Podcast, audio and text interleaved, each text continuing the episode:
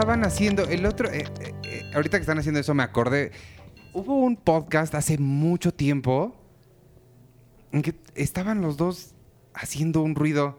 No, Alan, te la pasaste diciendo todo el podcast, Alan. Alan. ¿Qué es eso? Este. Jurassic Park 3. Ah, sí. Cuando, cuando ve este Sam Neill al Velociraptor, pero el Velociraptor dice: Alan, Ah, sí. Alan. ¿En serio? Hay una parte. ¿El Velociraptor habla? Habla, es como una pesadilla que tiene él. Ah, o sea, hay una escena en un avión y voltea y está el Velociraptor. Alan, Alan. Alan. Está bien padre. Es que y desde cuándo tenía ganas de preguntarles eso, porque eh, lo escuché, siempre lo escucho después. Y yo decía, ¿por qué está Sergio haciendo eso? Y, y ella se reía y dije, pues, ¿qué es esto? este, ¿Qué se ay, estrena esta semana? de todo. Ah, yo Se vi películas que se estrena- estrenan a la próxima. Ah. Yo vi. ¿Qué se ah, no, estrena sí, esta? hablar de Homecoming. hablar Ah, de Homecoming, yo vi dos episodios. eh, de la de la balada de los hermanos Cohen. Ah, no la he sí, visto. Yo tampoco. Eh, ya. Vi Narcos. Ah, Narcos. Bueno, pero ya hablaron de Narcos Ya media de hora. Narcos. Ah, sí, cierto. Bienvenidos al podcast de Cine Premier número 154. Y este es un podcast en el que vamos a escuchar las quejas de Sergio sobre el episodio pasado que hicimos. ¿Cuál es nuestra calificación, Checo? No, la verdad es que estuvo muy interesante. O sea, fue de, fue de menos a más y no que Narcos haya sido menos, pero fue, fue, fue interesante Narcos, pero sí era como de, "Meh, otra vez. Eh, ¿Cuál es tu calificación para mi jingle?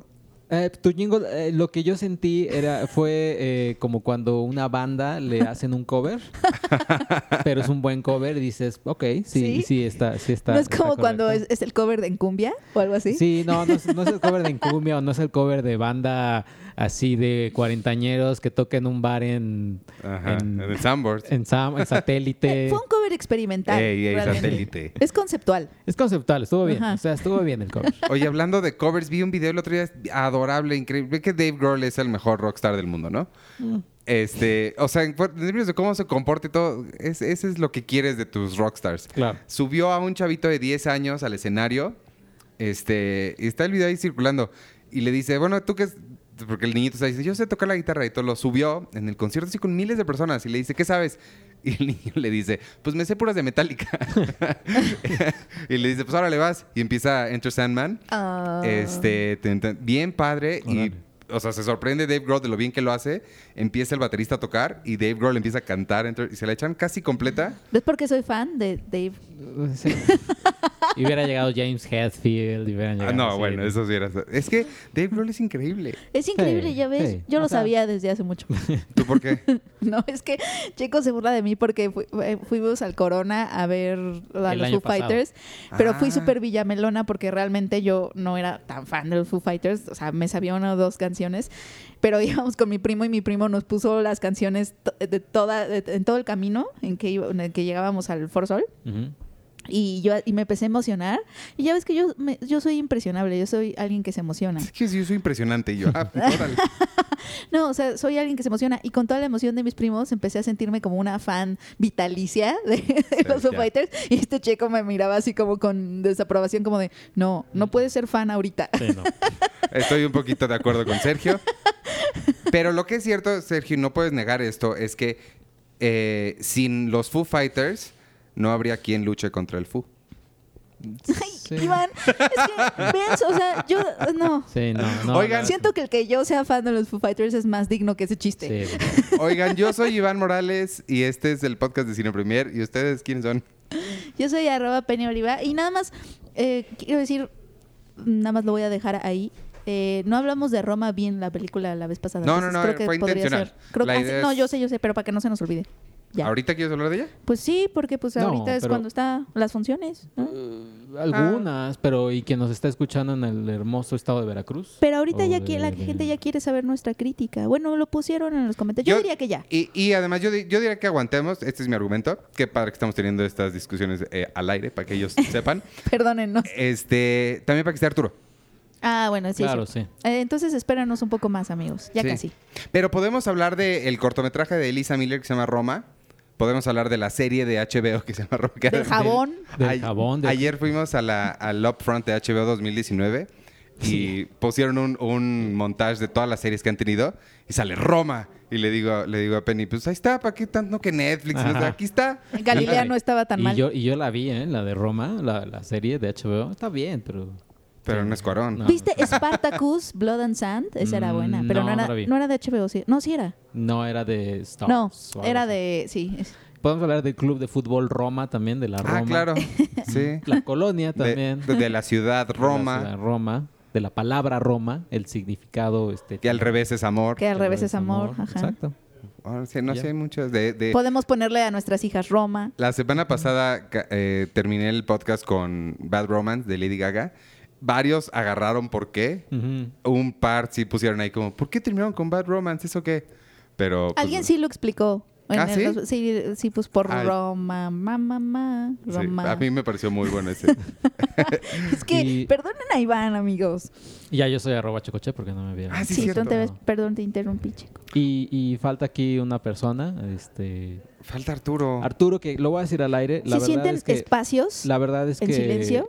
que haya que no haya estado Arturo hace unas semanas durante un tiempo y que luego yo no estuve y así voy a decir la, la- voy a hablar del elefante en el cuarto. Eh, la verdad es que ya no podemos estar en el mismo en el mismo lugar juntos eh, con esa con esta Sus chinos son demasiado grandes con esta, para... con esta persona que ya no quiero ni siquiera decir su nombre, ya, ya es, es- es imposible la, la relación, porque so- sobre todo con su Mexican eh, Cinematic Marvel Universe, es, yo estoy muy en contra de él y por ello yo ya me, yo ya DC me buscó. Ah, uh, Ándale. Eh, sí, o sea, puede ser Arturo eh, de las estrellas de Marvel y DC puede estar muy desesperado al buscarme, pero me buscaron. Oye, que me estabas diciendo que. Bueno, pero sí se le extraña a Arthur. Oye, Sí. ¿tú crees que su novia cuando no está y lo extraña le diga. Se te extraña, magaña? ¿Crees que Ay, le diga no creo. No, Iván. no creo. Llevan tres, llevas Oye. un récord absoluto de Bueno, chistes. pero espérate, de, de DC, estabas, ayer me estabas diciendo que Aquaman dicen que está bien padre. Sí, los- las primeras reacciones de Aquaman dicen que, Nadie bien. esperaba eso.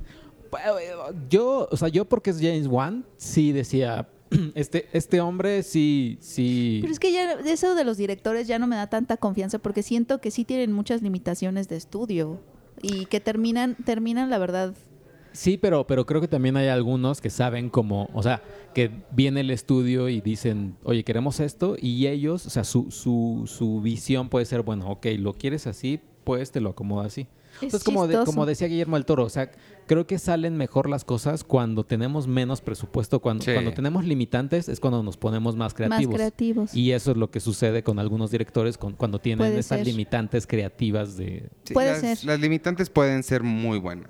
Es chistoso. porque- Mm, Sí, está bien. A mí me llama la atención esto que ya habíamos platicado de que son dos directores de terror, o sea, David Sandberg con Shazam y James, Wan. James Wan con Aquaman, los que irónicamente le van a traer como luz a, a DC. A DC. A Sí. DC.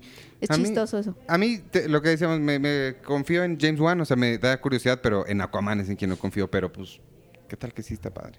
Esta semana se estrena, fíjense nomás, Rodando hacia ti. Eh, que no, Mabel dijo que estaba buena. Está la crítica en la, en la revista impresa. Este, pero el título sí está súper desafortunado. Eh, Malicious, El vientre del diablo, Cadáver, Familia al instante, que esa se ve bonita, sí se me antoja. Eh, Robin Hood, que dicen que está terrible. Ah, bueno, a mí me dijeron que estaba más o menos bien. Yo, he- yo lo que he leído por ahí es que está así de horrible. Pero ahí viene, ahí viene Rocketman, no, Rocketman que, sí. que es la oportunidad de demostrar a Taron Egerton lo que sus fans, como yo, sabíamos desde el inicio que es el gran talento que tiene. No, pues ya lo demostró en carisma. Sing.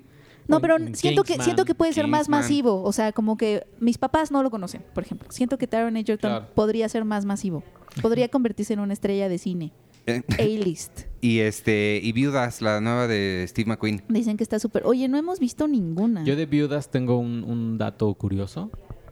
Que ¿Cuál se les es? murieron todos los hombres a las viudas.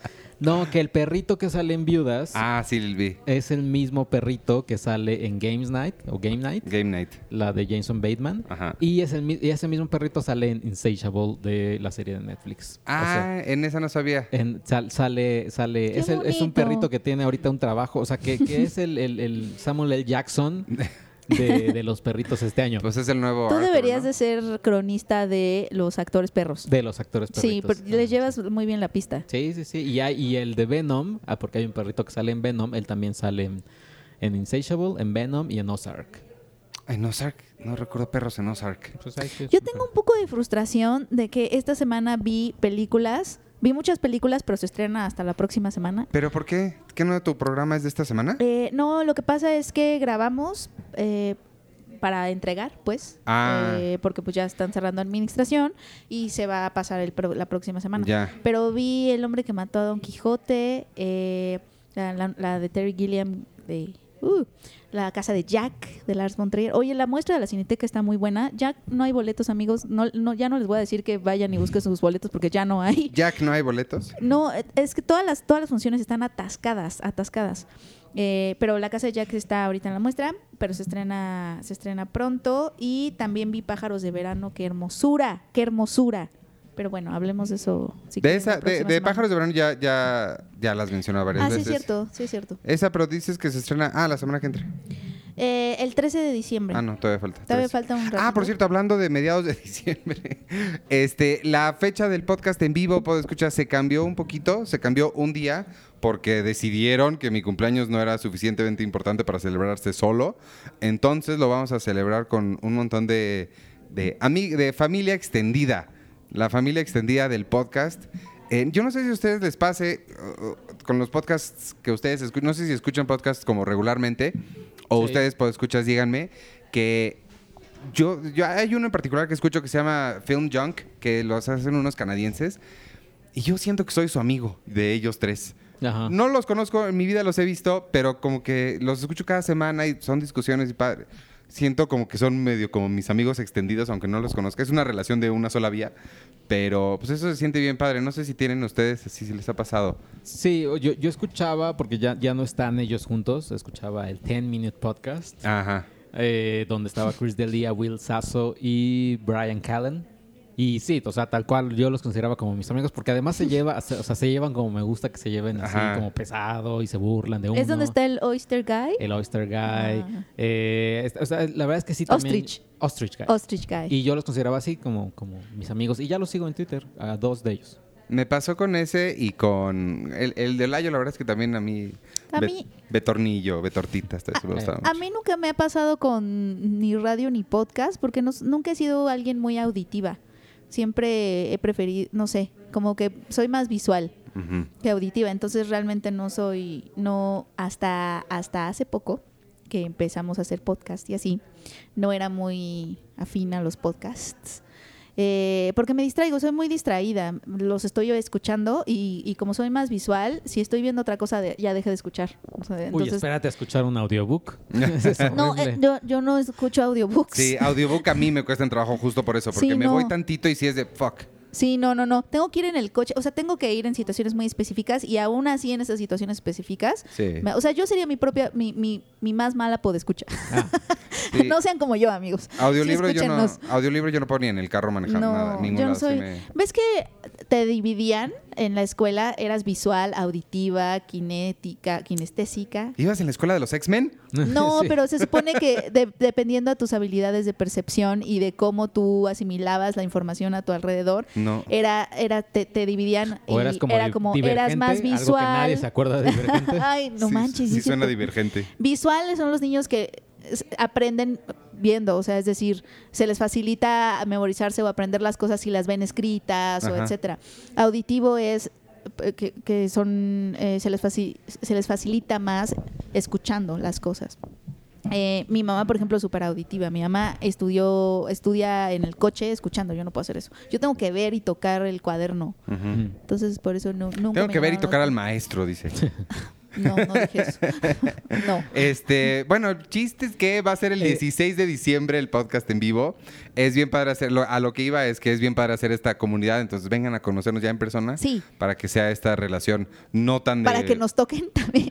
No, para, no, que- no. para los que son más visuales y kinestésicos. No, no nos puede tocar, pero este, nos podemos saludar y ver y hacer de esta relación un poquito menos de una sola vía. Pueden traerme un poncho.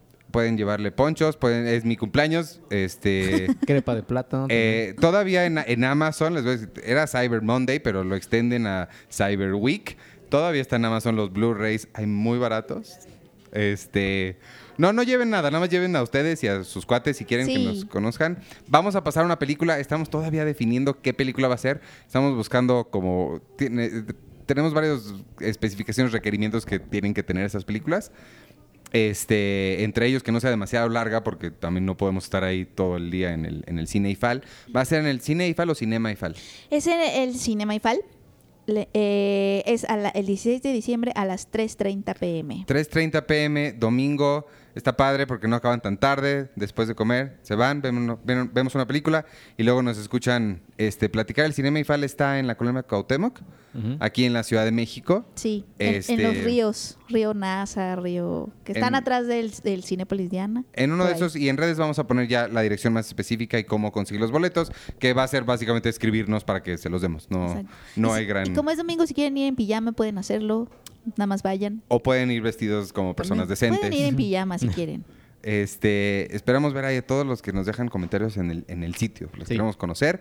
Y eh, en algún momento vamos a Lima, vamos a Colombia. ¿Dónde más nos escuchan? Lima, Colombia. En Italia también. Había en, en Italia, creo que había alguien en España. Luigi. En Estados Unidos nadie nos escucha. Luigi nunca nos escucha. Qué poca, Luigi. En Hay que, hablar, hay que hablar mal de Luigi hasta Sí, que nos exacto, escuche. sí. Ajá. Sí, hasta que nos escuche, hay que hacer eso. Oigan, pues, ¿qué vieron esta semana? ¿De qué quieren hablar? Porque Eh, no, yo- no- no vimos estrenos, pero... Yo tengo tres temas que tocar en la mesa. Además del que del, del- de la persona que no quiero que se hable más. Eh, no, uno es eh, que ya vi la, la película de los Cohen, que está en Netflix. Ah, The Ballad of Buster Scruggs. Otro es la serie de Julia Roberts, Homecoming, que está en Ah, Amazon, uh, esa sí la estoy en- viendo. en Amazon Prime. Yo vi dos episodios de esa. Y el tercero, creo que sí es momento de darle su, su momento, porque todos, es- muchos están hablando de esta película, les guste o no. e inclusive ayer Moni me decía que, eh, Moni, nuestra redactora, nos decía que ella fue a ver la película, eh, porque Cinepolis la puso, 10 años se cumplen de Twilight. Ándale. Y creo que Twilight es una película... Pum. No vamos a hablar de Roma, pero sí de Twilight. Pero amigos. es una película que tuvo todo este boom del young adult. O sea, Sí. sin Twilight creo que no habría habido muchísimas películas. Sí, creo que O sí. sea, creo que podemos rememorar la primera vez, o sea, ¿dónde estábamos Ajá, cuando vimos la ¿cómo primera te- película? cómo te enteraste Exacto, de ¿cómo llegó a ti? Yo sí, yo de, hecho sí tengo esa historia. Ayer tuiteó Ana Kendrick, holy shit, no me acordaba que estaba yo en Twilight. Ajá, exacto. Este, ella fue una vez a un podcast que se llama Dog Loves Movies, en el que hacen juegos y es en vivo y se burlan luego de las películas. Estaban burlando de Twilight cuando ella estaba ahí y al final de toda la burla se voltea con los, con ellos, con los comediantes y les dice, oigan, sí saben que yo estoy en esa película, ¿verdad? este, yo tengo esa historia porque Twilight se estrenó alrededor de la época en la que yo hice sincronía, en la que grabamos mi, bueno, filmamos mi película. Este. Y yo había- apenas como que escuché de ella en, en- en días anteriores a que me reuniera con Fuz, que es la actriz, la, la que hace de, de Wendy, que es la rubia. Este, fue la primera vez que la conocí, la conocí en el Starbucks de Centro Coyoacán, donde me estacioné el otro día que fuimos a ver Vértigo. O sea, a la fue en Cineteca. 2008. 2008. Ajá. Este, entonces yo me reuní con ella ahí y empezamos a hablar y resulta que a ella le gusta mucho todos estos temas de vampiros y de cosas. Obviamente fue mucho antes de que se estrenara la película, no sabíamos mucho eh, y estábamos hablando de eso de que podría estar padre. La, la decep- ya no sé si su opin- la opinión de Fuz de la película, si le gustó o no, pero sí estábamos hablando como de todo ese tema y que ahí venía y estaba emocionante. Entonces, en ese momento, esa, yo recuerdo que ahí fue como mi primera impresión de Twilight, hablando con Fuz en el Starbucks. ¿Y la fuiste a ver? ¿De cuándo la viste? Eh, No, no me acuerdo si la vi en cines o la vi en, en mi casa después. Sí la, sí la vi, nada más, fue, es la única que he visto, pero no me acuerdo si la vi en cines. No creo haberla visto en cines. Ah, ¿Tú, Checo? Yo, eh, híjole, no recuerdo muy bien cómo fue... eh, ¿Tu conexión con Edward Cullen? Mi conexión con Edward Cullen. eh, igual iba a hablar un poquito más eh, esto sobre mí, pero estábamos ya, o sea, estaba el sitio, ya Ajá. cinepremier.com.mx, y eh, vino Robert Pattinson a México. De hecho, pueden ver el video, que eso se me hizo muy raro, porque uno la trajo Corazón Films, que fue como el trancazo para Corazón Films porque ni se lo esperaban ellos, Sí. ¿no? y Eh, debe haber sido de sus primeras. y porque- Como La La Land. como La La Land, pero, ajá, pero con Twilight fue, fueron cuatro películas, o cinco, no sé. Eh, y entonces vino Robert Pattinson y nos dijeron, oigan, ¿quieren venir? ¿Quieren? Va a dar mesa redonda. Eh, ah, bueno, sí, no me acuerdo quién fue, creo que fue... Mari Carmen. Mari Carmen Excel, o no sé. Y se pudo grabar, o sea, nos dijeron, oiga, ¿podemos grabar la mesa redonda? Sí, la pueden grabar. Y ahí está en el canal de YouTube, le pueden Órale. buscar Robert Pattinson. Hay que tuitearla. Ajá. Y está ahí, es- fueron como 15 minutos, no se subtitularon porque pues dijimos, no, poquito. Eh, y ya de vez en cuando le llegan a ver comentarios de, ah, mira, aquí está. Y obviamente sí, la calidad del video creo, creo que está a 720. ¡Wow! eh, y, Órale. y demás, pero sí, y obviamente ellas, bueno, este, Mari Carmen y, y Eitzel sí sabían como que el pop culture que estaba muy fuerte. Ajá. Que traía toda una fanbase por los libros. Que traían toda una fanbase y obviamente la, la película pues fue también la, la sorpresa para Corazón Films. Sí. Ah, yo la vi cuando yo, yo estaba trabajando, yo apenas estaba saliendo de la universidad y estaba, empecé a trabajar en un sitio que se llama yoinfluyo.com, amigos, discúlpenme, uno tiene etapas raras. y me acuerdo que estaba yo en la depresión absoluta porque era un sitio que no iba con, pues digamos, con mi, mi ideología, ¿no? Era un sitio como muy de derecha, este, etcétera, etcétera, ¿no? Muy, muy del pan en ese momento. Ok. Sí, no, el consejo editorial tenía diputados del PAN, por ejemplo, y era muy complicado. Entonces, en mi depresión, me- Mabel, yo, porque Mabel trabajaba conmigo, Mabel, nuestra colaboradora, amigos, que seguro ya, que ya la han escuchado en el podcast, trabajábamos juntas en, ese, en esa página. Y yo estaba en la depresión, ella también, porque acababa de cortar con su novio. Entonces nos fuimos al cine todas cabizbajas y pum, entramos a, a Crepúsculo. No sabíamos nada de ella, yo no sabía que era un libro, nada, Nada. nada. Entramos y como que sí nos, o sea, sí hay una, sí hay una parte girlish en nosotras que sí nos sorprendió. O sea, sí fue como de, ah, esto es, o sea, como que supimos que era algo o que Ajá. iba a ser algo, que era algo diferente. Sí nos gustó muchísimo Robert Pattinson en ese momento. Uno es joven, amigos. Porque además venías, venías diciendo, mira, es el que sale en Harry Potter, no sé cómo se llama en Harry La Potter. verdad es que yo no, yo no lo Ah. identifiqué como el que salía en Harry Potter. No Esta lo sí me la sé, se llama Cedric algo. Diggory. No, no te lo sabes. Supe la mitad.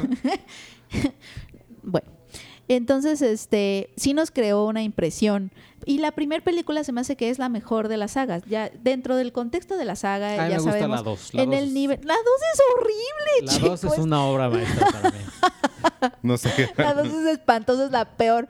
Pero la primera es, tiene como este estilo medio indie, la directora, te- o sea, el soundtrack está padre. El soundtrack siempre estuvo El padre. soundtrack de todas las películas. está Sí, pero pues tenía un soundtrack padre, estaba chistosa, era una historia de vampiros, pero estaba bien. O sea, la disfrutamos y la verdad es que para nuestra depresión sí Ujú. fue un... sí, o sea, sí nos ayudó en la depresión un poco. Sale Ana Kendrick. Bueno, pero lo que iba con lo más chistoso de esa historia es que llegué y se la conté a mi papá. Le dije, ay, yo vi una, una historia súper. A mi papá. O sea, vi una historia súper rara. Al otro día mi papá se había comprado los dos primeros libros. Mi, Ah. pa- mi papá leyó Órale. todos los libros. Wow. Mi papá leyó todos los libros.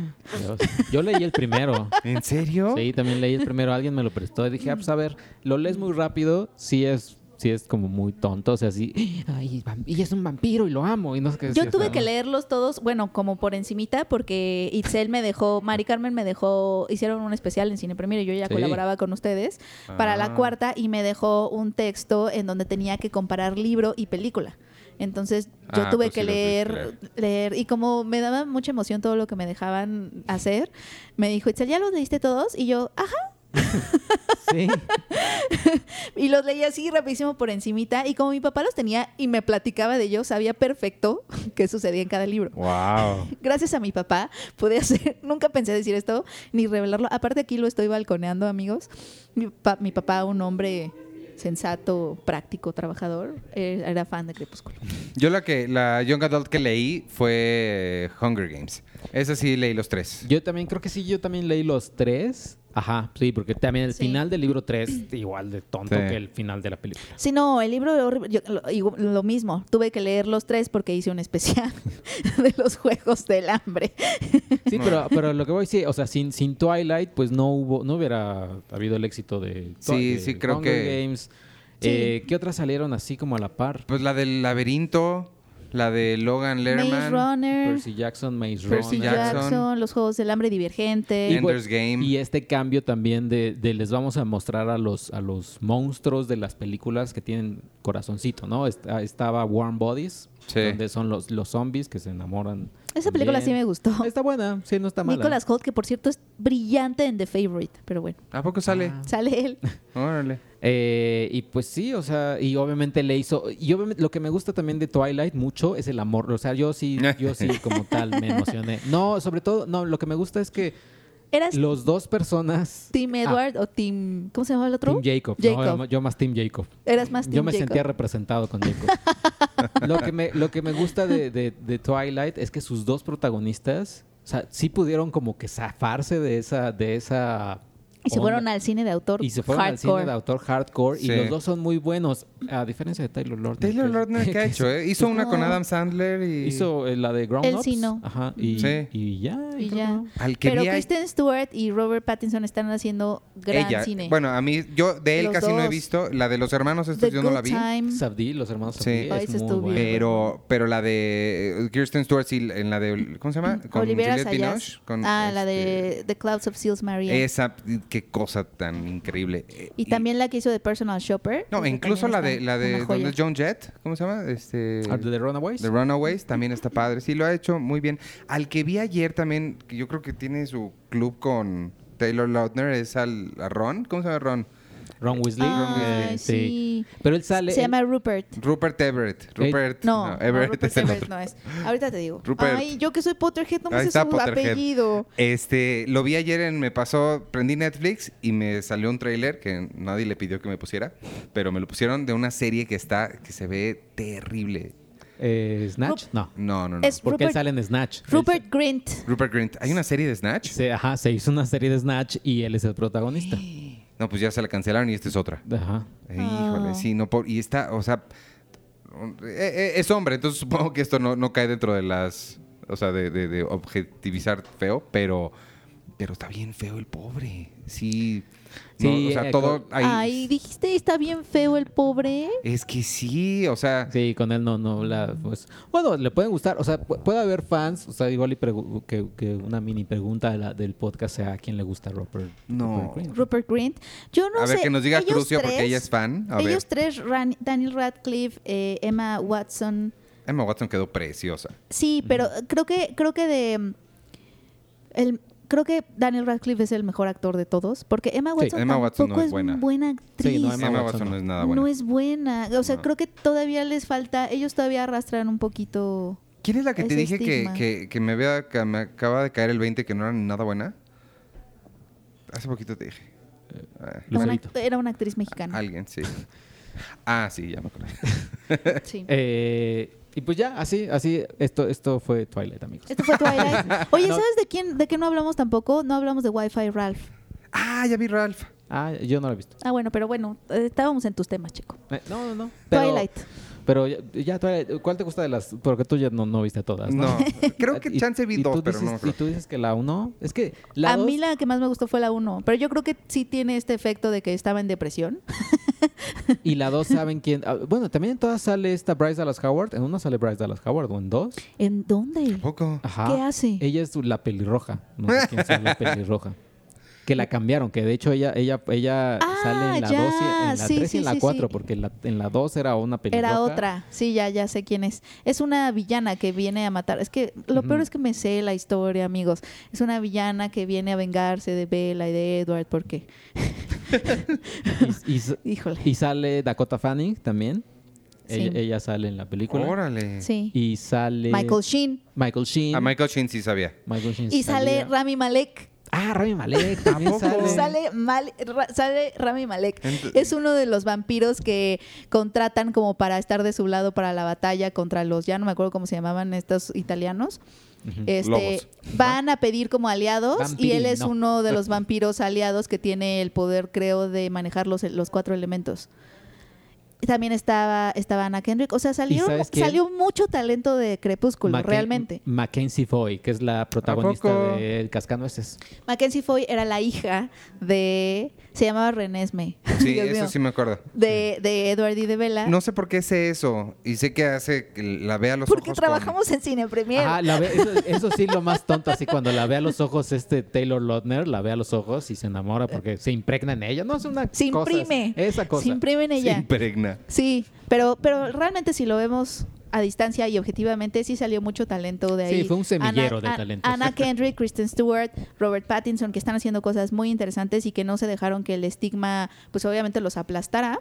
Eh, y, y todavía después de, de ese escándalo que hubo con Kristen Stewart, y ya saben, ¿no? Del el director de Blancanieves. Ah, sí, O sea, cierto. como que hubo, sí hubo muchísimos este, feria mediática, escándalo mediático alrededor de ellos, además de la presión de ser los protagonistas de Crepúsculo, una y de luego las andaban, más ellos dos eran novios, ¿no? Ellos, eran novios. novios. O sea, como que había muchísima presión y sí es bastante significativo que ambos se pudieron sacudir eso y están haciendo grandes cosas. O sea, Robert Pattinson acá está, acaba de protagonizar High Life, la, la nueva película de Claire Denis, que dicen que con Juliette Binoche. Ujú. Qué chistoso, los dos ya trabajan con Juliette Binoche.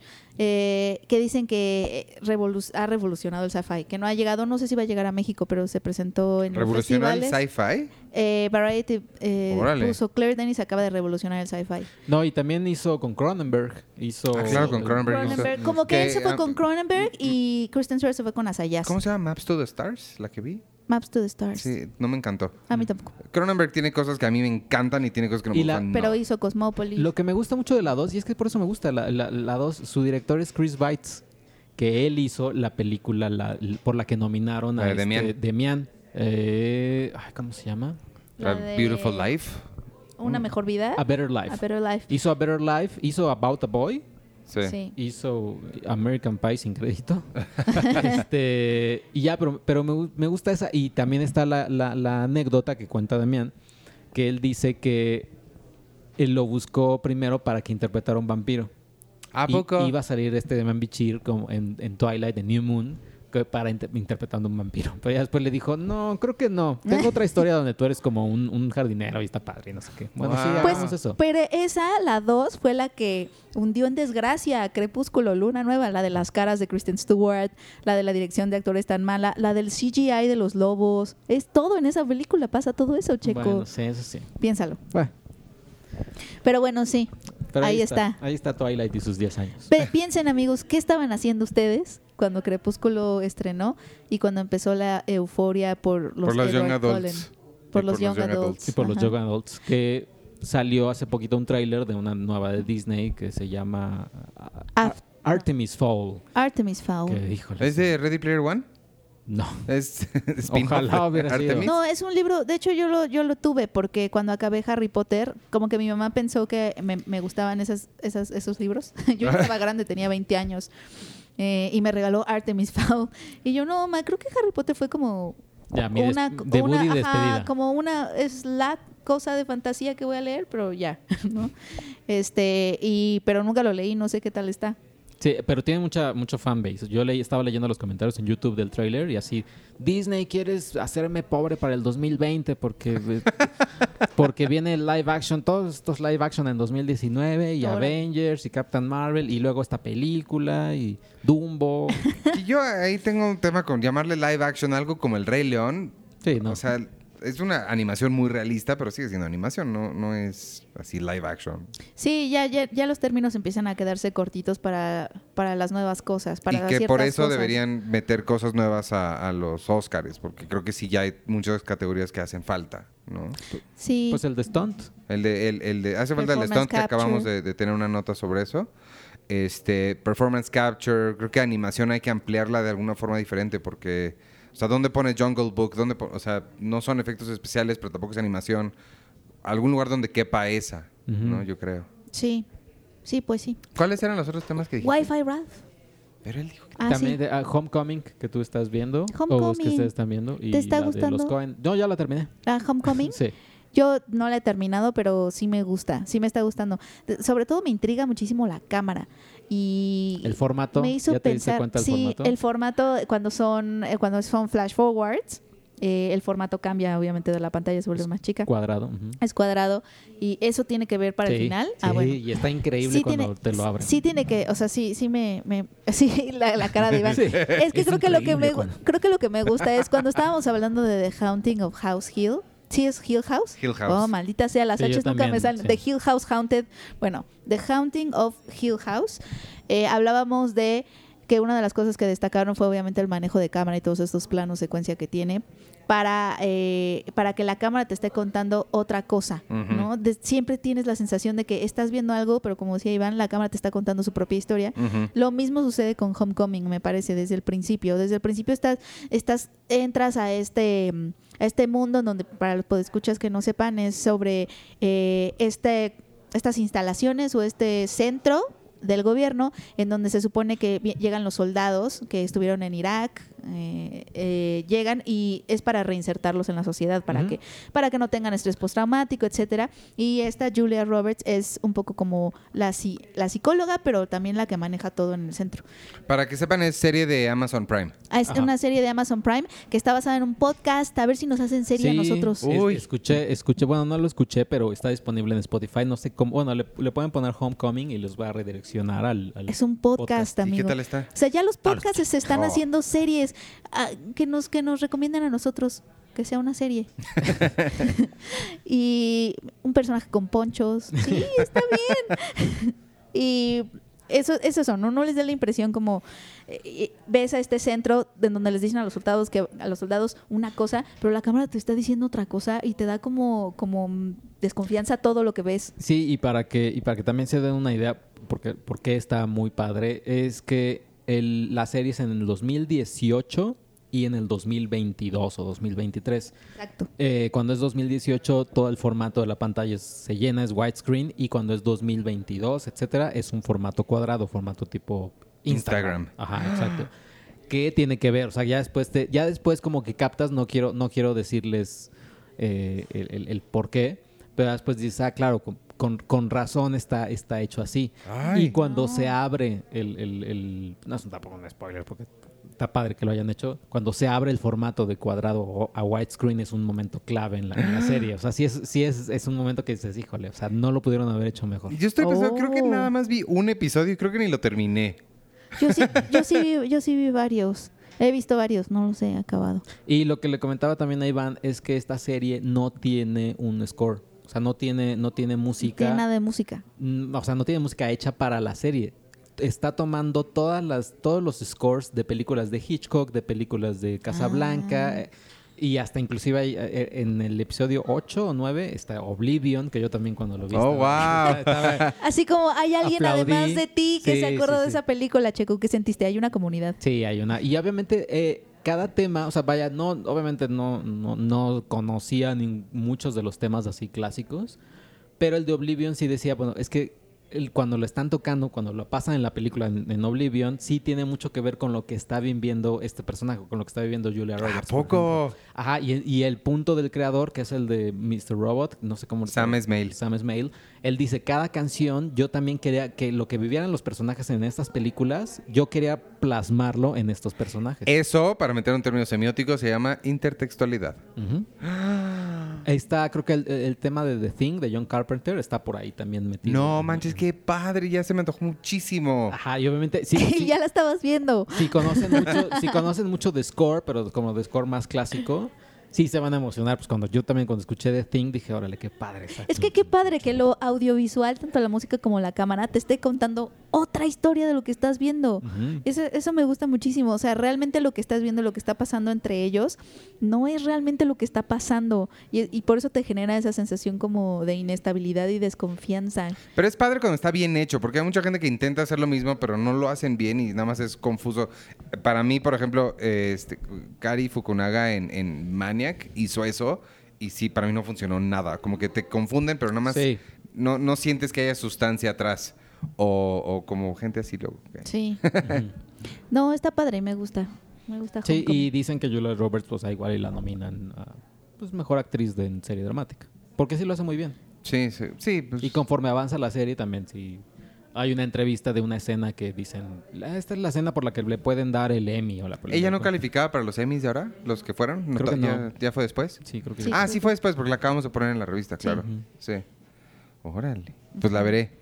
Vean en Amazon Prime esto, les prometo que no es un anuncio. Y la de la, ba- la balada de... de- Ah, la hablaba de Buster Scruggs. Esa, ¿te sabes la historia? Porque yo lo que sabía originalmente, yo recuerdo que escuché que Netflix contrató a los Coen para hacer una serie. Y luego resultó que hicieron esta que es una película, pero en viñetas. Entonces yo no sé si era más bien. Ellos, los les dijeron, sí, hacemos una serie.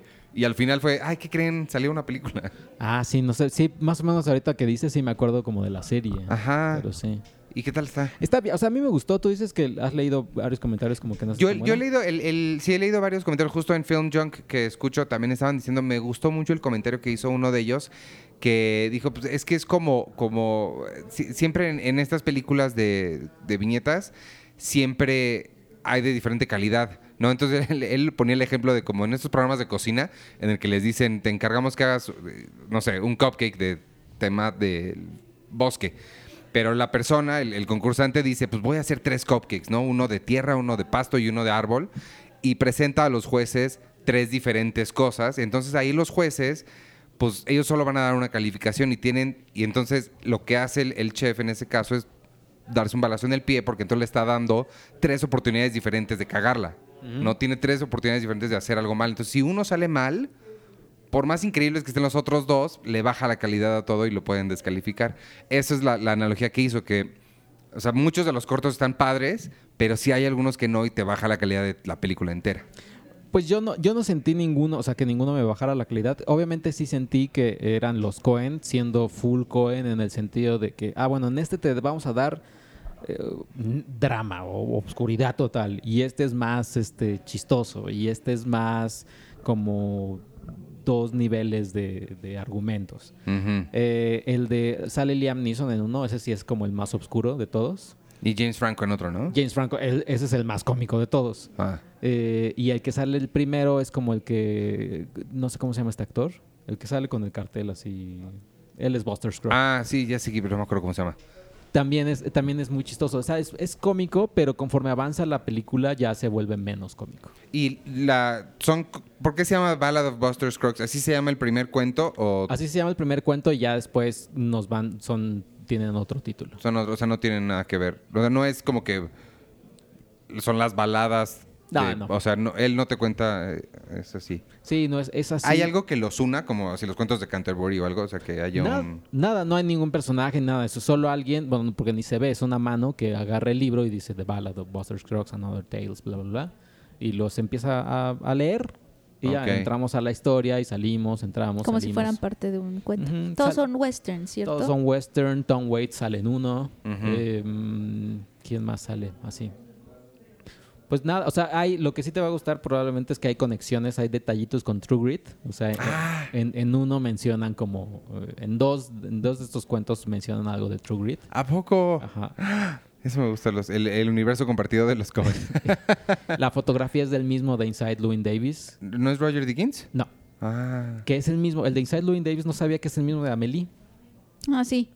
Órale. Y, la, y está bien padre la fotografía. A mí, ¿no te pasa con Netflix que se ven raras las... Ayer, ayer que fuimos a la de HBO, porque nos pasaron Game of Thrones y esto en pantalla grandota. Digo, no, no de cine, pero era una proyección grande. Y a mí HBO sí se ve, yo lo veo por lo menos cinematográfico, se ve como hecho en cine, no sé. Y Netflix, ¿no te pasa a ti que se ven como televisión? O sea que... Sí. Sí, la verdad es que sí lo noté un poquito en, en esta. Había tomas que sí decía, órale, si esto sí está bien padre. Pero había otras tomas que sí, que sí, te- Algo está, esto pastosito. Ajá, incluso las más cinematográficas como Dark o, o Ozark, se ve algo como televisivo, no se ve con la calidad que tiene HBO y no sé por qué. Y ahora obviamente el del miedo va a ser con Roma. Sí. Sí. Y lo que también me pasó con, con la de los Cohen, que le seguro, no sé si le vaya a pasar a Cuarón, que si yo fuera Cuarón, sí, sí, diría que poca madre. ¿Qué, qué, qué? Cuando acaban una serie o una película de Netflix, apenas entran los créditos y pum, y vámonos a Ah, pantalla chiquita Sí. y enorme así, ¿quieres ver ahora no sé qué? Pues sí. Y eso es me pasó, o sea, terminó, terminé la de los Cohen así, dirigida por los Cohen, duró dos segundos, Sí, ya no lo dejan nada. pantalla chiquitita y así. Ahora, si te gustó esto, puedes ver ahora. Y en 10 segundos empieza, además ni siquiera te los dejan ver. Ajá, exacto, así. Y el tráiler empieza en 10 segundos. Sí. O sea, ahora imagínate Roma, que cómo acaba Roma. No, o sea, no, no acaban, no, no es un spoiler tampoco. Pero O sea, los créditos de Roma están al principio. No, no, no, lo- hablo del crédito final. Pero con, los créditos, si hay roller y continúa pasando cosas en la pantalla. No, no, claro, pero me refiero a que supongo que los créditos que le interesa están al principio. Pero no, son los mismos, pero al final está todo su roller otra vez. Y a- pero además... No creo que le importe tanto. Mm, yo creo que sí, porque la, porque la, la película, no no es un spoiler amigos, la película no acaba en pantalla negra, o sea, se- está, hay una Hay toma, acción. hay, hay acción, hay, hay- ah, hay claro, algo no, ya, ya sé a qué te refieres. Yo pensé que porque por el equipo. de- No, Tam- no, no. También, pero, pero sobre todo porque sigue habiendo acción. O sea, que es como las películas de. No sé qué sucede Sí. en Avengers o, o de estas películas de Marvel. Shakespeare apasionado, ahorita no sé por qué me llegó, pero es, está este, el personaje de Gwyneth Paltrow caminando Y toda la película créditos. es, Sí, es- sí. es así. Habla así algo más o menos con Roma. Pero no, pero mi pregunta es: los, las escenas extra de, de Ant-Man y de o sea, todas las películas de Marvel traen su escena post-créditos.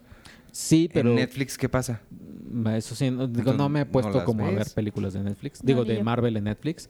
Pero este punto de Roma Sí, sí, sí, sí. va a estar Sí. súper... Sí está gacho. Sí está gacho. Que... Sí. Eso, yo creo que eso le va a molestar a Cuarón, que en una de esas, digo, él tiene suficiente poder para quizá le quitan eso. Y la otra es, ¿qué le van a sugerir a la gente después de ver Roma? Avengers. Made in México. es que sí está... Cualquier cosa de Hollywood queda. Después de ver Roma, Sí. ¿queda? Sí. ¿Cómo? Claro. Roma es un blockbuster, realmente. Digo, lo podemos What? platicar la próxima semana, pero es un blockbuster. O sea, Está hecha como blockbuster. o sea, sí, pero, pero no. O sea, toma las herramientas del blockbuster para contar una historia personal, pero Pues no es por un, eso. Pero no es un blockbuster. Pues sí. O sea, tiene todas las características de un blockbuster porque no sería Excepto un una. blockbuster. Ese- Excepto cuál. No está, su principal co- co- propósito no es hacer dinero, es contar una historia. No sé de eso. Es que, es que el, pre- el presupuesto de Roma lo, lo cubrieron con lo que Netflix pagó. Pues qué importa quién te lo pague, si el, el público o Netflix. Digo, yo No, no, a mí el- me encantó la película. El propósito, sí. el propósito de, de un blockbuster, o sea, un blockbuster nace para generar taquilla. Roma no nació para generar taquilla. No, pero la generó, o sea, no, no generó taquilla, pero sí generó un ingreso bastante fuerte con las herramientas del blockbuster. O sea, yo sí la pondría como blockbuster. Órale. No, yo, Sí. yo no, para Ujú. nada. Para nada, sí. no. O sea, la pondría, obviamente, no igual, pero sí, sí- si tuviera que acercarla a algún espectro, la acercaría al espectro. O sea, cuando tú vas a comer, por ejemplo, tú vas a comer aquí al Puyol, que está aquí a unas cuadras, es comida mexicana, es comida, creo que oaxaqueña. Eh, ¿Tú crees que una, una cosa apropiada para después del Puyol es irte a los tacos del mercado de, de la esquina?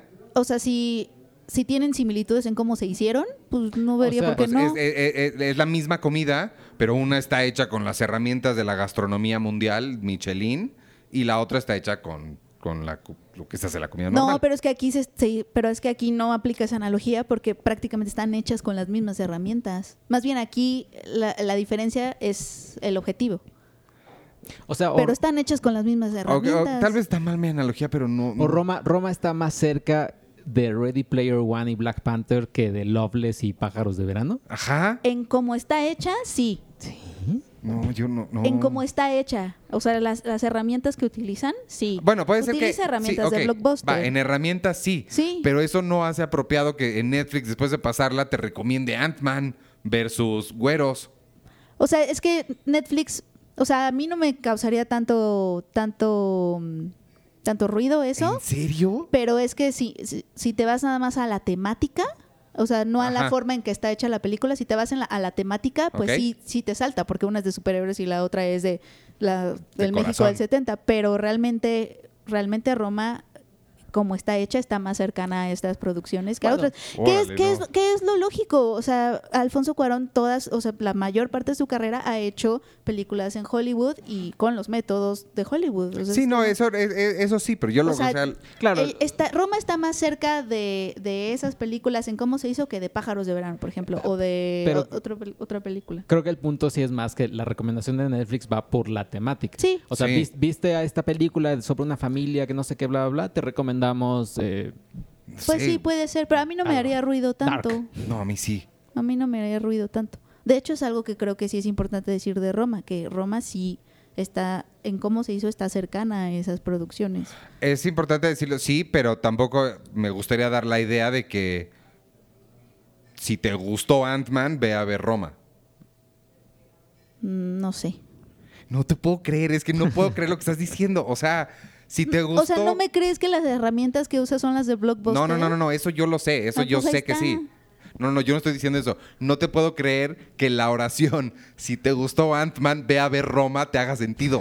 O sea, yo no la, yo no la siento que me hace tanto ruido que eso es sabiendo que no puedo creer. sabiendo que sus herramientas son similares. Pero las herramientas son irrelevantes al final para la recomendación. O sea, te puede gustar American Pie o te puede gustar, o sea, digo, a lo que voy es, te puede gustar una película hecha con 5 pesos o con 10 millones, pero si la temática es similar, te puede gustar una o la otra. La- la- el presupuesto Pues que sí, tuvieron es ser. irrelevante. Sí, o sea, yo, te- yo te podría recomendar, por ejemplo, si a ti te gustara el punk, te podría recomendar esta banda que grabó en su garage y que está eh, grabada así con un celular horrible. Suena horrible, pero es punk y es rudo y es así, Ajá. así bien sucio. Y a los Ramones. Pero no te voy a recomendar. Este, OV7. eh, Ajá, o a la Filarmónica de Suecia que está tocando tal, que, to- que tienen la misma calidad como se hizo con los Ramones. O grabaron en el mismo estudio. O sea, Porque no es lo mismo. A ti no te interesa a eso. mí no me hace tanto ruido. Britney Spears. te- O sea, es que sí los entiendo, pero a mí, a mí, a mí, Es que- Penny, en lo personal, no me hace Pero te tanto estoy ruido. tratando de convencer. Pues que no me vas a convencer. O, O sea, sea, a mí no me hace ruido. y Igual quiero- y no lo pondría en Netflix. Si, si es por temática, que así es como funciona Netflix, igual y sí entiendo que no fue, no sea tan la opción, pero a mí, a mí no me haría tanto ruido. Y por ejemplo, ¿te hace ruido o te, te hace igual? En los estudios Abbey Road grabaron los Beatles y seguro ha grabado Britney Spears.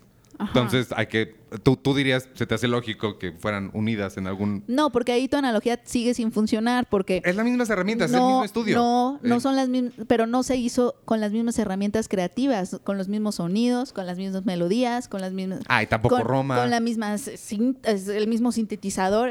No. Ay, Roma, Roma usó Technicolor, usó a, la- a la- a los efectos del libro sí, de la selva. pero los sonidos de aquí de la, de la Roma y del, del- de los camotes. Güey, la mano de obra Sí, también. pero su acercamiento, su acercamiento a eso es como la de un blockbuster. ¿Tú crees que su acercamiento a la historia es. el- o sea, el- la mirada de Cuarón es la misma mirada de un blockbuster? Yo siento que la cómo se acercó a la recreación del México de los 70 sí es la misma que de un blockbuster. Pues construyeron todo un set. O- pero, pero narrativamente no tiene, o sea, no le ves la estructura de un blockbuster. O sea, pero es que ahí ya nos, ya nos metemos a otra vez al tema. Es que tú estás hablando del tema. Estoy hablando de estructura narrativa. Creo que la estructura narrativa de Roma no, no, no creo que no hay tal Ajá, en exacto. Roma. O sea, no Y hay los- estructura narrativa. Los blockbusters sí tienen una estructura narrativa muy clara. O sea, sí, us- usan fórmulas. Pon tú que eso no, pero sí siento que su acercamiento es muy, muy, muy similar. Muy. Pues en la de los Coen sale un perrito. Se llama o sea, en, en- Pierce. en las herramientas que se usaron, en las herramientas que se usaron, esta recreación de sets, ok, Eh, sí, las herramientas sea, sí. la mezcla de sonido, Atmos. Nadie te está negando la- las herramientas. O sea- Solo te estoy negando que no veo, por más que sean las mismas herramientas, no le veo comparación eh, en- de ninguna forma, aunque sean las mismas herramientas de Roma con, con Ant-Man. O sea, no veo dónde se unen. Ah, aunque pobre sean las mismas herramientas. Porque pobre Ant-Man. O sea, no estoy diciendo que sean la misma película, pero sí comparten muchas cosas. No hay hormigas en la película. No sé. Roma, Roma tiene, Roma se acerca a, a su tema con una mirada de espectacularidad.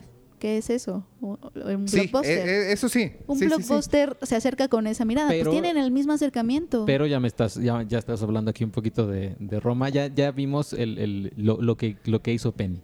Jugó, a- ori- nos orilló a hablar de Roma.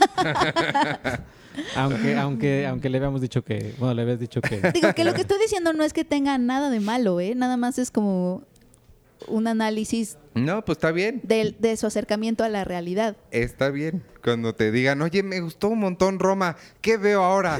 Y les digas, King Kong.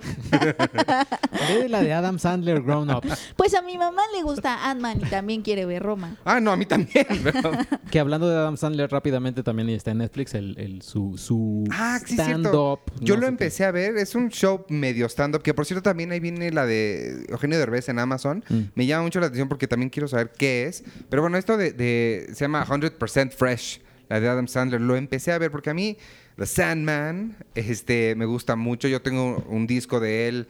Eh, me gusta mucho pre-2003, 4 a partir de ahí siento que ya bajó mucho su calidad, pero todo lo que fue su época noventera, o sea, desde Happy, digo, Billy Madison, Happy Gilmore, 50 First Dates, la que hizo con Drew Barrymore, eh, y toda su estadía en Saturday Night Live, y todo su, su material como comediante en aquella época me gusta mucho.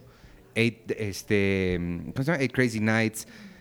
Pero ya últimamente las cosas que hace se ve que las hace con una flojera. Me gusta mucho Funny People. Me gusta, me gusta mucho. Y una de las cosas que me gusta tanto de Funny People es justamente que yo no sé si él no se dio cuenta o lo hizo a propósito y le valió o qué, pero claramente se están mofando de una persona exactamente como él. O sea, un güey que era muy bueno al principio y ya ahorita ya le da hueva y hace cualquier película y películas idiotas. O sea, tiene ahí pósters de que son películas de Adam Sandler. O sea, y, y bueno, me gusta mucho Funny People por eso. Entonces yo vi, empecé a ver 100% Fresh. Ay, perdón.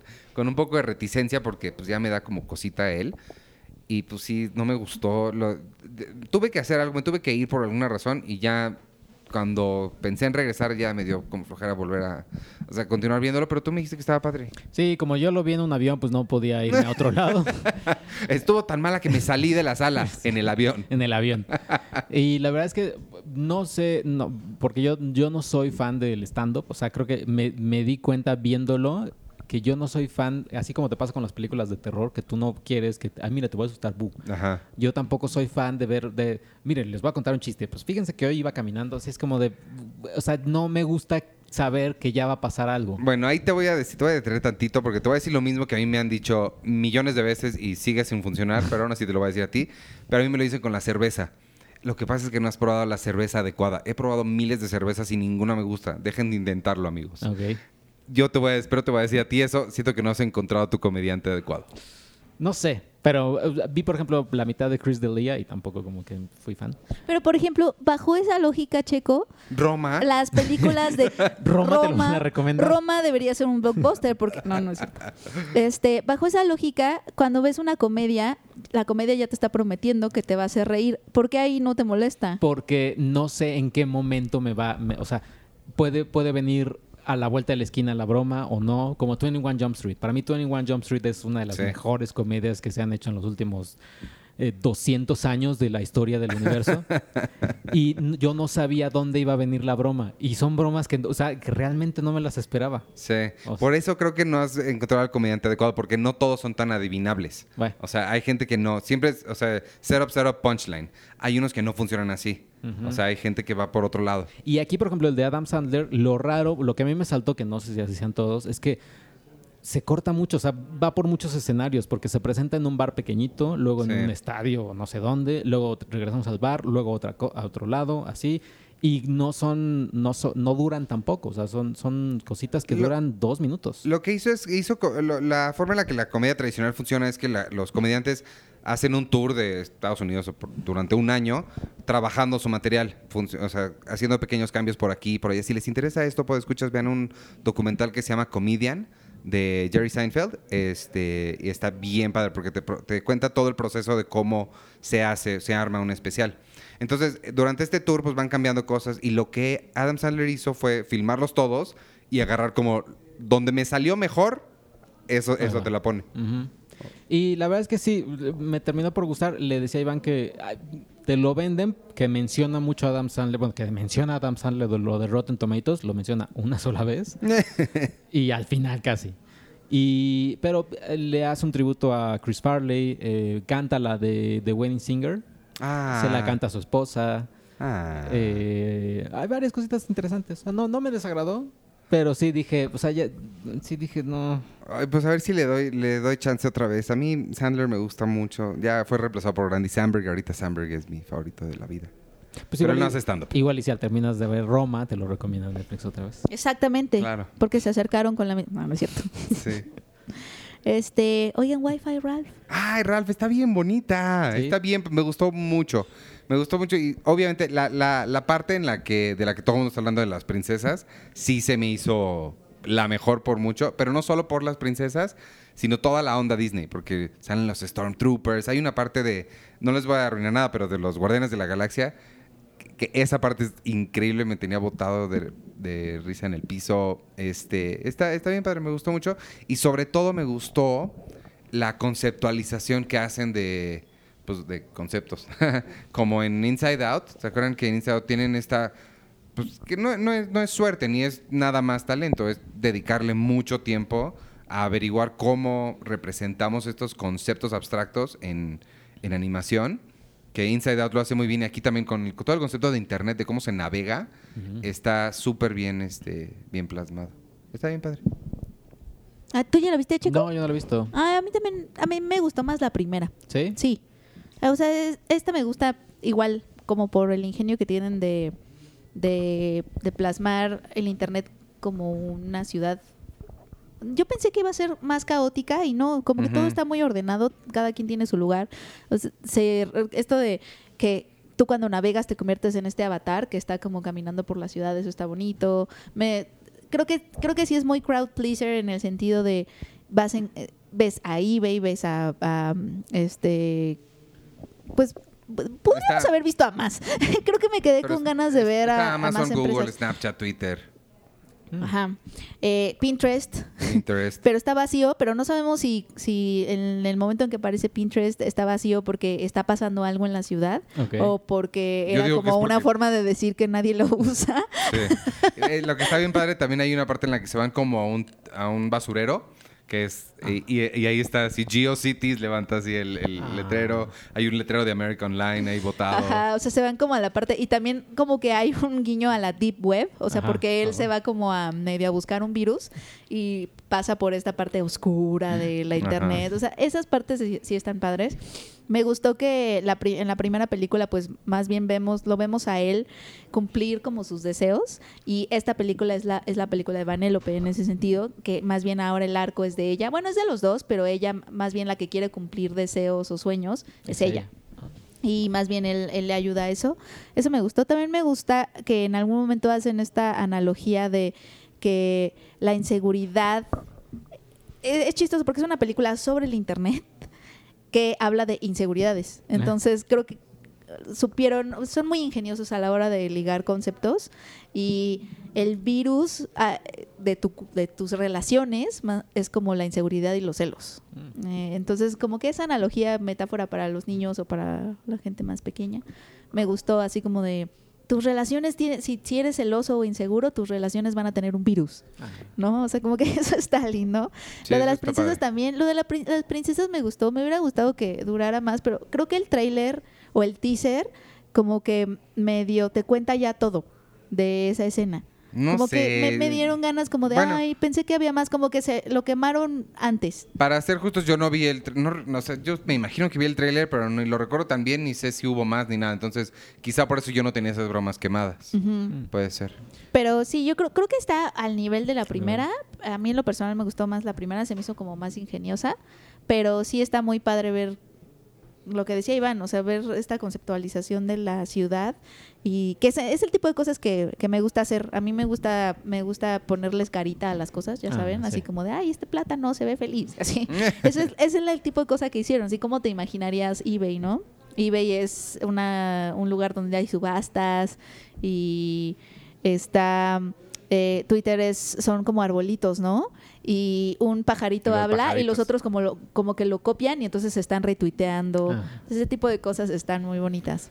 Pues yo no, ni me acuerdo de la primera. Yo, según yo sí la vi, pero, pero no me acuerdo. Pero ha de haber sido de verdad eh, desesperante. Bueno, frustra ha de haber habido mucha frustración en esa película porque si tú eres un animador y te dicen el internet, todo es fair game, imagínate cuántas cosas o cuántas ideas no han de haber desechado de tanta cosa que hay en internet o de tanta cosa que quisieron Sí. representar y así tuvieron que matar a sus darlings muchísimo. Sí, se han de haber muchísimas Tienes que hacer una película de una hora y tanto y no te alcanza para meter todo y tampoco tienes recursos para representar todo el internet. Ha de haber sido bien difícil eso. Sí, en el, en el proverbial tintero se deben quedado un montón de cosas. Ajá.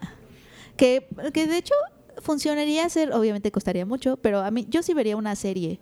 una serie. una- una Ah. serie televisiva que eh, ocurriera en el internet con todas estas. Pero con ese estilo, sí. con ese estilo, o sea, y que se vean todas las marcas, etcétera, etcétera. No sé, si- así como un poco como Once Upon a Time, que ¿te acuerdas de esa serie de Once Upon a Time? Ah, sí. Su, uno de sus principales atractivos a la Luis Miguel era ver quién salía. O sea, ay, ahí está Cenicienta, ay, es la Bella Durmiente, ya salió Mulan. Como que Eh. era, era un telenovelón, era un melodrama absoluto de... eh, y una de las cosas más atractivas era ver qué personaje de los cuentos de hadas iba a salir en la siguiente temporada. Sí, porque sí hubo mucho que pudieron haber explotado con, con todo eso. Lo que se me hacía raro era que no está Mickey. No sale Mickey en ningún lado. No. Ese sí, pues, ay, debería ser el que te recibe en ohmydisney.com. Sí, es cierto, no está Mickey en ningún Y no hay ninguno, lo estaba pensando, y no hay ninguno de los clásicos. O sea, no está. Mickey es el más grande, pero tampoco está Donald, no está Tribilín. ¿No será está- porque en el sitio, no sé si en ohmydisney.com estén, Pues porque se estar. meten al sitio. Lo que sucede Sí. es que van al sitio de ohmydisney.com. Entonces, a lo mejor, como es un sitio de noticias, a lo mejor Disney no está mucho, a, a lo mejor Mickey no está mucho. Si no están, deberían estar. Es que se meten al sitio de Oh My Disney, es que Checo fue y regresó. Sí, fui Eh, a internet. Este, ohmydisney.com es el sitio en el que se meten y dice Iván que se le hace muy raro que no aparezca Mickey ni nadie de los clásicos en el sitio, pero le digo que yo no me he metido mucho a ohmydisney.com, pero como es un sitio de noticias, a lo mejor Mickey no tiene mucho Creo que sí. por eso están más Marvel, Star Wars, Sí. las princesas. Y si hay estos, hay, hay un momento en donde eh, se meten al sitio y obviamente es como un castillín. Y está, está un como show de qué princesa serías y esos son los tests que Ah. tomas. Y entonces están ahí, este, está un como maestro de ceremonias haciéndole las preguntas a los avatares de las niñas así de, y tu cita favorita es en la playa, no sé qué, no sé qué, en la playa, así con un, con un no, pues tú eres Blancanieves y sale Blancanieves. Y Ah. por eso están las princesas ahí. Sí. Porque es Creo- como el show de qué princesa serías. Creo que eh, no- ninguna, ninguna dice, ¿tú, tú serías Roma? Oye, eh, no, creo que igual y ya sé, o sea, me- mi mente maquiavélica aquí. eh, creo que puede ser que no haya, no esté Mickey, porque Mickey, estamos hablando de Mickey, o sea, de, de Sí. la creación de Walt Disney, y puede ser algo que sí esté más como, como protegido. Que, no se quieran burlar de él. Ajá, exacto, así de, híjole, no, es que Mickey Mouse, si solo sale, Ah, a lo ahora, ahora sí poniéndonos en plan de estrella, Mickey Mouse solo sale en sus películas, que ya no se hace ni nada, pero, o sea, es, Pues, una- es un... A lo mejor. Pues sí fue un gran mega tema cuando fue Roger Rabbit hace 30 años. Que ves que sale, no solo sale Mickey, sale con, con Bugs Bunny. Con Bugs Bunny. Sí fue un súper tema de tienen que estar exactamente al mismo tiempo en pantalla los dos. Y, o sea, sí puede ser que, que vaya por ahí. La que, la que a mí me hubiera gustado mucho meternos, al sitio que me hubiera gustado meternos es a IMDB. Sí, ¿qué sitio? ¿Qué sitio Ahí, hubiera- ahí, ahí estarían todos. O sea, está Tom Cruise así tomando un café, como nada más esperando a que alguien venga a verlo. Y se para y diga, bueno, hice Top Gun en el 88. Ajá, exacto. No manches, está increíble. Pero que sea IMDB que sea como un bar o como un, un hotel. Mm, Me lo imaginé como, como unos, un montón de cubículos donde está así Hugh Jackman juntito. Ah, claro, tiene que ser burocrático porque es una base de Es datos. una base de entonces datos. son- Una base de son datos, como una cubículos. biblioteca, Sí. casi. Entonces llega las, llega las personas al, al Sí, módulo sí, de sí. afuera, trae su formato y pide ver a Hugh Jackman y sale Hugh Jackman y dice... y, o sea, Hola, en es decir, 1900 hice esto. y- eso realmente no lo hice yo, pero está aquí en mi base de datos. O Pero no, me dieron crédito. No quería ese Hugh Jackman del departamento de visual. Ese- Quería el otro. eso está muy... Que salga así uno que no es. Ajá. Eso Hola, sí está soy Hugh increíble. Jackman. No, No, no, es. Ay, que esa no sea la yo. pregunta de la semana. ¿A qué sitio entrarías? ¿Y cómo Así te lo es. imaginas? Órale, es- esa está padre. Sí. Yo entraría, yo entraría. Uy, ¿a cuál, a cuál? Ay, bueno, Puedes pensar porque ni siquiera hemos leído todavía los... los... me gusta el de The Awkward Yeti, donde está Brain and Heart, Ah, las sí. caricaturas de Brain and Heart. Me- entraría feliz a ver y me lo imagino como un teatro en- y ellos están actuando escenas. Ajá. Así me lo imagino. Yo y, iría ahí. Y la otra que no está muy, muy a propósito, muy claramente no, va a estar en ningún- no va a estar es Netflix. No, Obviamente, eso sí, sí. jamás iba a estar, pero hubiera estado interesante. ¿Cómo sería Netflix? Igual como un teatro donde pasen Pues obras. un, un- un multiplex. Infinito. Sí, sí, sí. O sea, es una sala de cine infinita. Una eso, sala de cine. eso estaría padre. Uy. Oye, este, pues vámonos con, con Devon. Oye, no, me, ¿No? me estaba... s- Con Ya no. Devon sí, y, pero me estaba también dando como la curiosidad. Hablaste mucho, bueno, hablaste, dijiste varias cositas de un evento de HBO. No sé si puedes decir que vieron o no. o qué. Ah, pues, si quieres, No, sí, hay sí. que decirlo. Este, Upfront se llama, porque es donde presentan todo el contenido que van a traer, que me llama mucho la atención. Lo, lo presentó el, el Eric, Eric, algo Grossman, que es el eh, vicepresidente de contenido de Latinoamérica. No me gusta cómo hablan esos, esos ejecutivos, de verdad. En primera, no les creo que hayan visto la mitad de las cosas de las que presumen. Y en segunda, no me gusta que se refieran a las cosas como productos. O sea, ya, me, ya me hice la idea, ya me acostumbré y a veces lo uso también a títulos, o sea, re- decirles títulos. Tengo tantos títulos. O propiedades. Ya me acostumbré también a propiedades de una Pero propiedad títulos Disney en sí. está bien. Sí, Pues- pero, pero es que me suena muy, muy, muy impersonal. Pero ya llamarles producto, sí, ya sí siento. O sea, llamarle a Game of Thrones un producto que entiendo que es, no, no me estoy haciendo ilusiones de que HBO es una empresa de caridad artística, pero se siente bien feo escuchar los productos que traemos para este año son. O sea, siento que me van a sacar así los Kleenex para, con, con olor a menta y los. no. Pues pero es que bueno sí son. los productos que traen este año, este, digo, empezaron con Game of Thrones. Se me hizo raro que empezaron con Game of Thrones porque. Sí, pues no- ya es bueno, ya me voy. Ajá, o sea, pues ya. No, pero no dijeron nada. Este, No dijeron nada nuevo, pero nada. Nada más que es en abril, pero pues ya lo sabemos todos. Fecha no, no hay nada. Hablaron un poquito de la precuela de Game of Thrones, que ya sabes, o sea, también no dijeron nada nuevo, ya sabemos que es Naomi Watts y que va a tomar lugar mil años antes de los eventos de Game of Thrones. Y yo entender que, que, que puede ser la precuela que explique cómo, cómo surgieron los White Walkers. Ajá. Eso lo dio a entender porque dijo, no, pues es que se acuerdan que la serie, alguien dice, no, pues los White Walkers están en esta tierra desde hace mil años. Entonces, como que dijo, ah, pues esta precuela es mil Ah, años antes. sí. Entonces, como que te da a entender que va a explicar por qué están los White Walkers aquí. Dijo, nadie ha visto bueno, a un White Walker en mil años. Entonces, sí. Mm. Eso.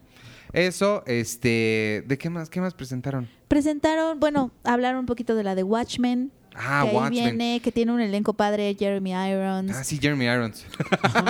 Ese está bueno, pero él quién es? Es, eh, es un actor que Ah. sale. no sé, no dijeron quién era ¿Qué quién. Re- personaje? Regina King también sale. Sí, Regina King. Sí, pero Jeremy Irons me suena que no va a ser. Ah, sabes, ya sé quién va a ser. Jeremy ¿Quién? Irons. ¿Quién? El, el que va. El, El pulpo. No, el antiguo este, Night Owl. O sea, el original. Ah, Yo sí. siento que va a ser el original Night Owl. Sí, eso puede ser porque es un papel, Night sí. Owl. Que para mí Watchmen es una pe- peliculón. Eh, a mí es la mejor, es lo que más me gusta de Zack Snyder. No, no lo voy a desnegar. Y sobre todo la secuencia, es con la que arranca con Sí, la secuencia de créditos. Sí es la que sí es cuando empiezo a empezar. Esa secuencia sí no tiene, no tiene abuela, como dicen. Pero no enseñaron, no enseñaron ni una triste foto, nada. Que ya, hay en inter- ya hay en Instagram de Watchmen. Ni esas pusieron. Lo que sí yo no sabía y me enteré y me dio mucha emoción y sabía que a ti te iba a emocionar. El soundtrack lo hacen Atticus Ross y, Trent Reznor. y Trent Reznor. Entonces eso, eso va a estar bien padre. Ganadores del Oscar, ¿eh? Y, y de Nine Inch Nails. Sí. ¿Qué más presentaron? Ah, unas brasileñas, Eh, Presentaron unas brasileñas. una colombiana. Ahí viene Big Little Lies. Big Little Lies 2. Regresa True Detective. De hecho, se estrena el 13 de enero True Detective con Mahershala Ali, que el, el, el ejecutivo dijo su nombre mal todo el tiempo. Le dijo Mahershala. Masher Mahershala Ali. Pero es Mahershala Ali. ¿Qué más viene Big Little Lies? Eh, hay una película, no, hay una película, hay una serie nueva protagonizada por Zendaya, que es producida por el rapero Drake, que se llama Euphoria, que también se va a estrenar este año. Eh, ¿Qué más? Y Silicon Valley, Beep. ¿Hablaron de películas temporadas. originales? ¿O no? Pues Nos las enseñaron rápido. ¿Cuáles son las películas que van a traer este año? De las que me acuerdo están Nace una estrella, que va a salir en HBO. Eh, Nace una estrella como la película también, la de A Star is Born. Pero igual, ¿se llama igual? ¿Cómo? Ah, no, películas originales que ellos estén produciendo. Sí, sí, sí. Ah, no, pensé como que The estrenos. Tale. Como The Tale que ellos No, trajeron. no hablaron de películas, ¿verdad que no presentaron ninguna producción cinematográfica? No. No, así como The Tale y esas Sí, cosas. no, no, para de nada. películas no hablaron. Hablaron de las películas que tienen de Sí, catálogo los viejo, estrenos. pero. No, y los estrenos que van a traer este, este, Sí, en no. este año. Pero Ay, sí, pero ¿no? tuvieron al final una presentación bien padre que a mí me gustó mucho, es lo que más me gustó, porque estuvo medio aburrido en general, pero esto me gustó mucho. Que ojalá lo hicieran siempre porque sí está bien, bien padre. Pasaron un, un como montage de todas las producciones grandes de HBO, o sea, desde Six Feet Under, Sopranos, The Wire. Bueno, creo que The Wire no estaba, pero. Carnival. Va- no, Carnival. Nadie se acuerda de Carnival. Eh, True Blood, True Detective. Y este, pero musicalizadas en vivo. Había una orquesta en vivo que salió y tocaron los temas de todas estas series. Y sí, sí, sí. La de Game of Thrones, obviamente, pues sí es la que más te siente así, ¿no? Pero pues a mí que soy muy fan de Sopranos, también escucharla en vivo está. Es- e- esa parte de la presentación estuvo bien bonita. Sí. La hubiéramos grabado. Y yo me sentí muy nostálgica de ver las series que van a presentar porque obviamente Sharp Objects no va a tener temporada 2. Eso ya lo sabemos, pero la extraño. Más bien Jack- Jean-Marc Vale va a estar en Big Little Lies. Bueno, Sí. van a estrenar Sí. Big Little Lies 2. Sí, sí Con está Meryl en- Streep. ¿Sí está involucrado él en, en la 2?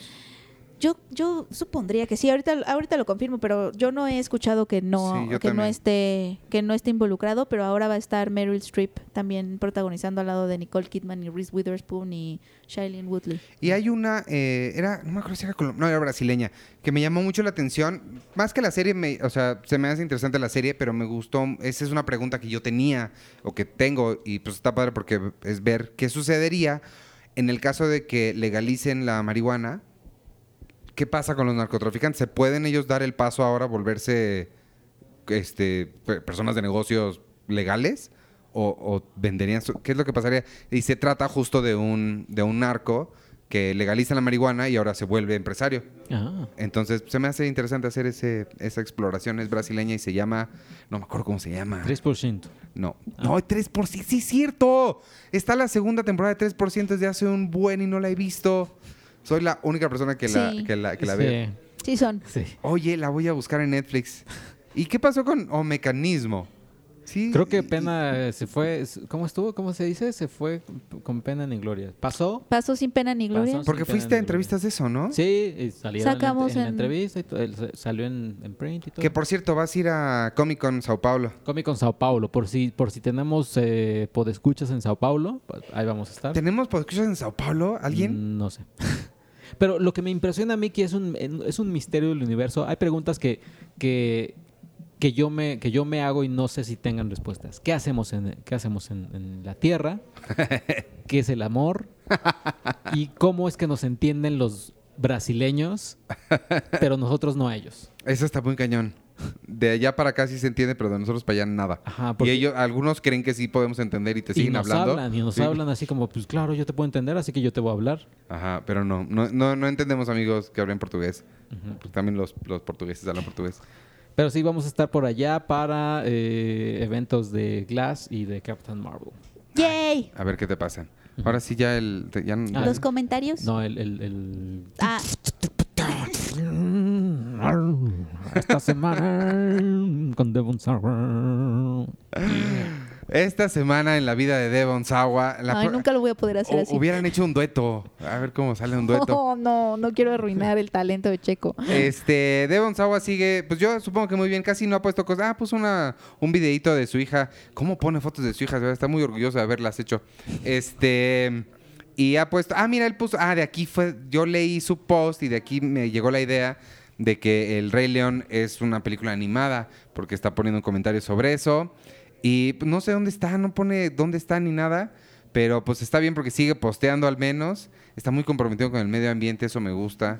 Entonces, bueno, no sabemos dónde está Devon Sawa, pero sigue muy bien. Esperamos que continúe bien y, y que nos postee más cosas sobre su vida para saber dónde está y qué está haciendo. Y ya. Devon Sawa.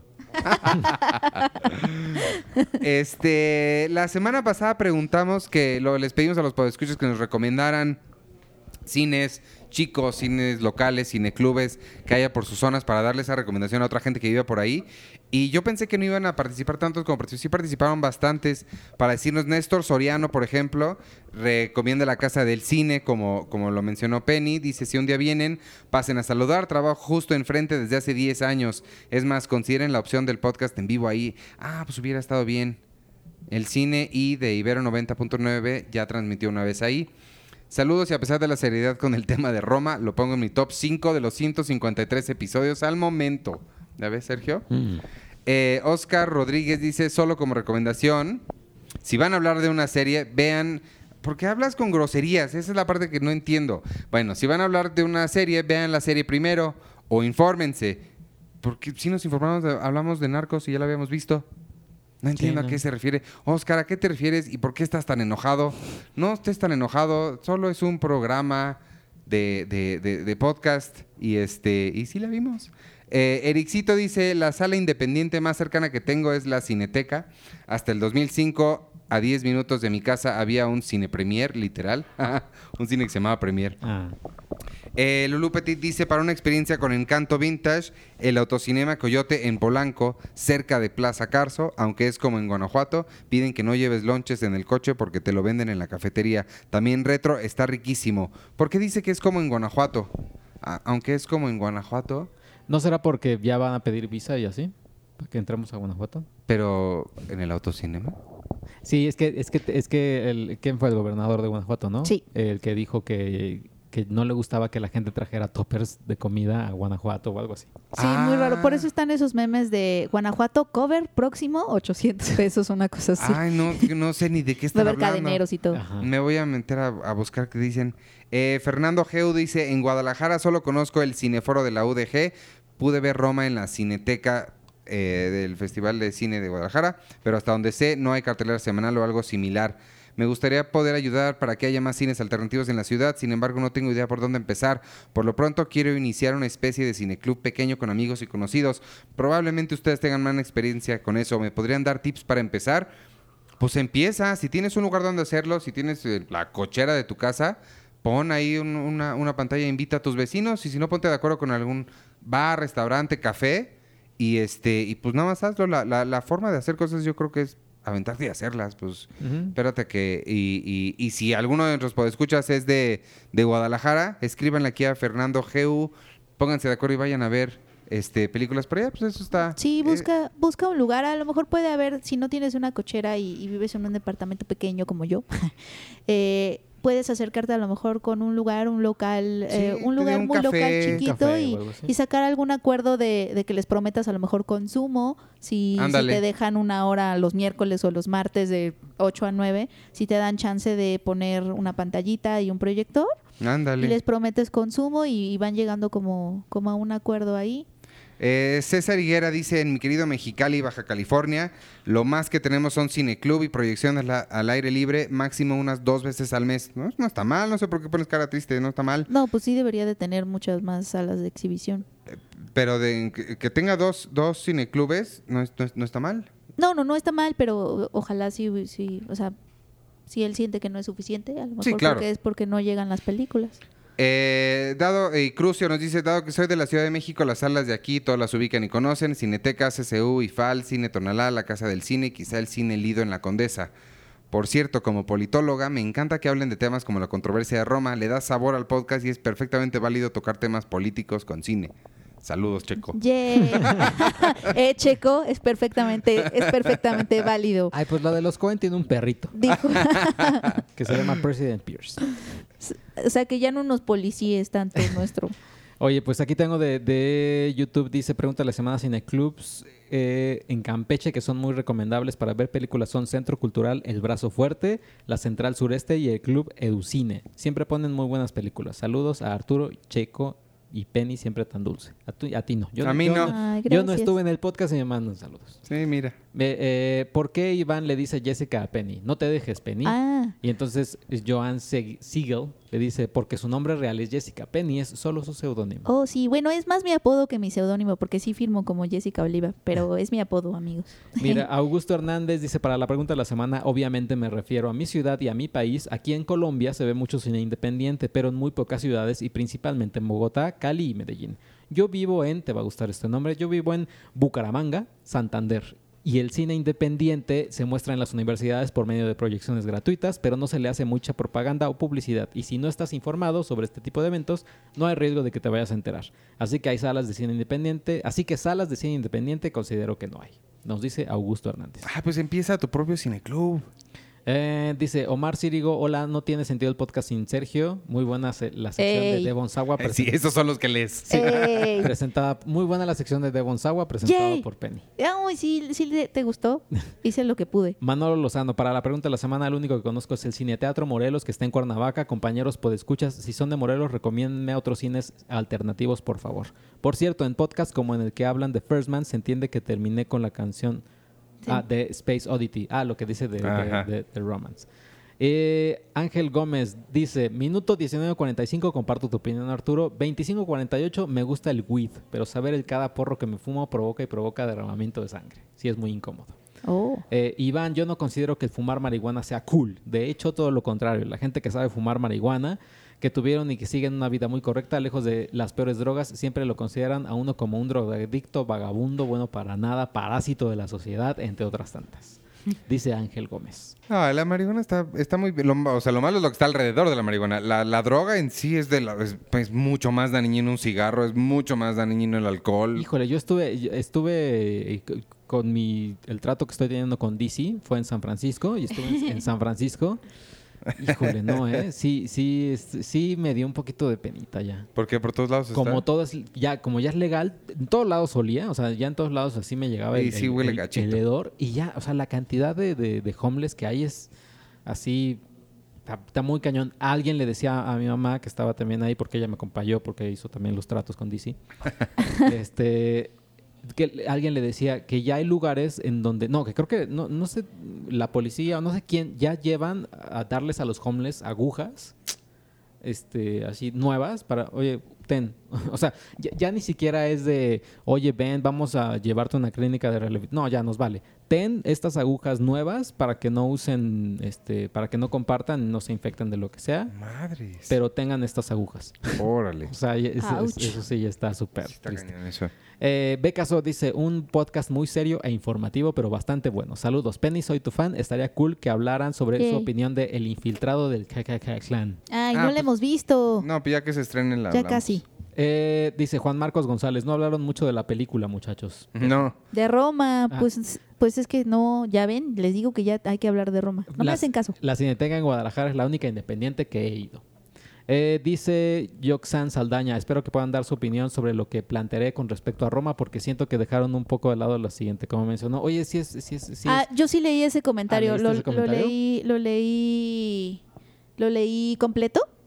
Y básicamente eh, lo que ella dice, ella pregunta es por qué desde el principio se plantearon tales exigencias, las de 4K, Dolby Atmos para, para, para exhibir Roma, a sabiendas que el grueso de los que la verían o verán la película lo harán en sus casas. O sea, porque era importante para Alfonso Cuarón, que a ella se le hace extraño porque, porque es importante para Alfonso Cuarón eso, eh, pedir tasas exigencias al principio si al final de Sí. todas maneras el grueso de la población. Sí, es, es, Sí, es un poco, acuerdo, es sí un es- poco lo que Arthur decía, que también Alfonso Cuarón hay esta como posición extraña.